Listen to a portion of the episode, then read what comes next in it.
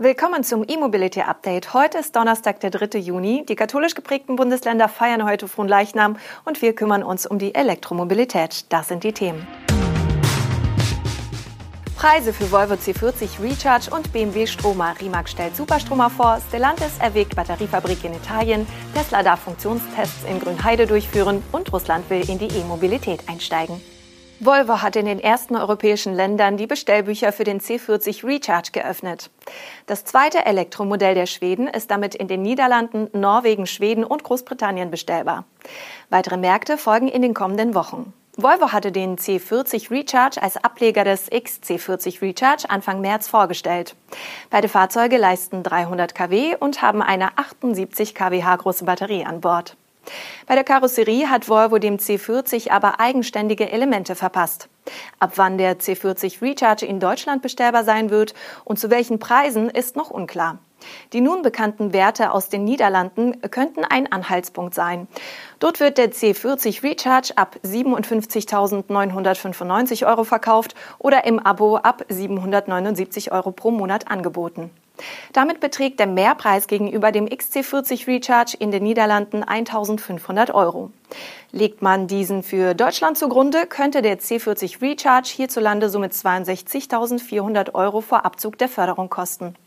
Preise gibt es nun auch für die Newcomer von BMW. Direkt nach der Vorstellung gestern hat BMW die Tarife für die beiden Varianten des i4 genannt. Die Long-Range-Version wird in Deutschland bei 58.300 Euro starten. Damit ist dieser i4 für den reduzierten Umweltbonus qualifiziert, was einen Endkundenpreis von 50.325 Euro ergibt. Der stärkere i4 M50 liegt mit brutto 69.900 Euro auch noch unter der Grenze, ist also in selber Höhe förderfähig. Das ergibt nach Förderung einen Preis von 61.925 Euro. Damit zielt BMW klar auf die Kundschaft des Tesla Model 3. Rimac Automobili hat nun die Serienversion des rein elektrischen Hypercars C2 vorgestellt. Die 2 Millionen Euro teure Starkstromschleuder hört nun auf den Modellnamen Nivera und verfügt über vier E-Motoren. Diese leisten zusammen stattliche 1,4 Megawatt und sollen 2360 Newtonmeter Drehmoment auf die Straße bringen. Für die Energiespeicherung sorgt ein flüssigkeitsgekühltes Akkupaket mit 120 Kilowattstunden Kapazität.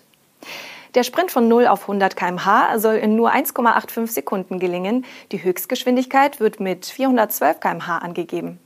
Die kroatische Elektrosportwagenschmiede Rimac Automobile will 150 Exemplare des Nevera fertigen. Seit der Vorstellung des C2 auf dem Genfer Autosalon 2018 haben die Ingenieure ihr neues Flaggschiff in einem umfangreichen Entwicklungsprogramm auf allen Ebenen verfeinert, so Rimac.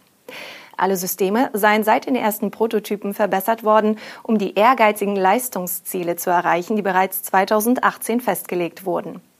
Das Serienmodell wurde aber nicht nur unter der Kohlfaserhaube weiterentwickelt. Das grundlegende Erscheinungsbild mit den Sportwagenproportionen und der Scheinwerferform ist zwar geblieben, die Karosserie sowie die Luftdiffusoren und Einlässe wurden aber verändert. So soll der Nivera eine um 34 Prozent verbesserte aerodynamische Effizienz bieten.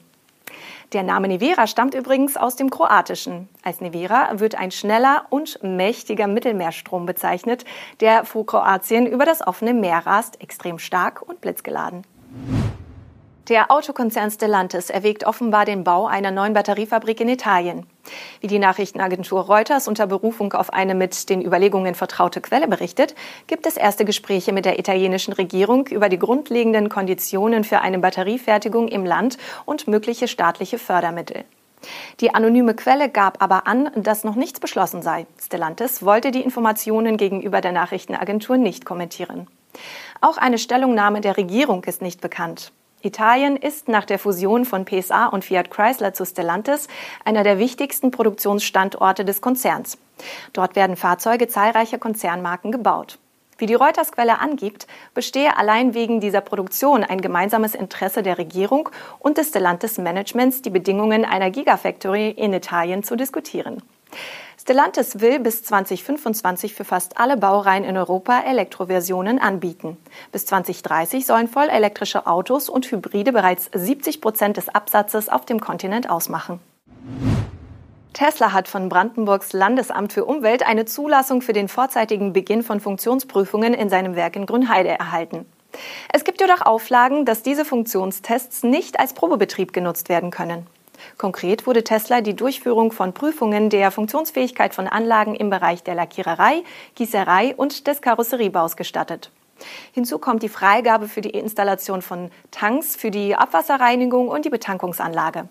Dabei sind die Dauer der jeweiligen Tests beschränkt und der Einsatz von Material auf geringe Mengen festgelegt. Ein Probebetrieb ist ausgeschlossen.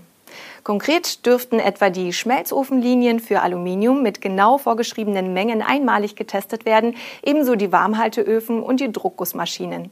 Im Karosserierohbau sind Tests mit den Förderanlagen und Robotern zugelassen, um Kollisionen auszuschließen. Bei insgesamt drei Leistungstests dürfen genau 214 gefügte Karosserien eingesetzt werden. Dabei sind die maximalen Mengen der Klebstoffe und Dichtmittel auf das Kilogramm genau vorgegeben.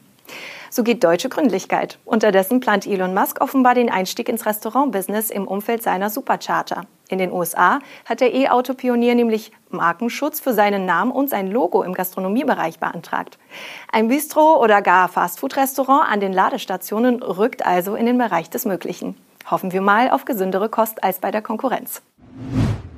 Die russische Regierung will angeblich bis zum Jahr 2030 insgesamt rund 8,6 Milliarden Euro in die Entwicklung von Batterie- und Wasserstofffahrzeugen investieren.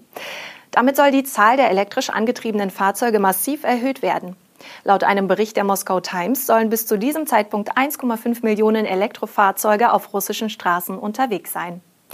Für diese könnten 20.000 neue Ladestationen entstehen. Die Zeitung beruft sich dabei ihrerseits auf Dokumente, die einer Nachrichtenagentur vorliegen sollen.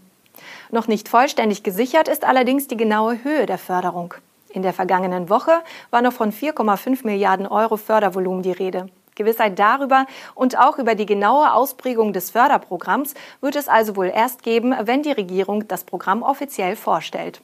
Wann das passieren soll, geht aus den russischen Berichten nicht hervor. Dass etwas passieren muss, zeigen die Zulassungszahlen. Im Jahr 2019 wurden in Russland gerade mal 353 E-Fahrzeuge verkauft und 2020 waren es 687. Das war's mit unserem E-Mobility Update für heute. Wir wünschen Ihnen einen schönen Donnerstag und sehen oder hören uns morgen wieder, wenn Sie mögen. Bis dahin.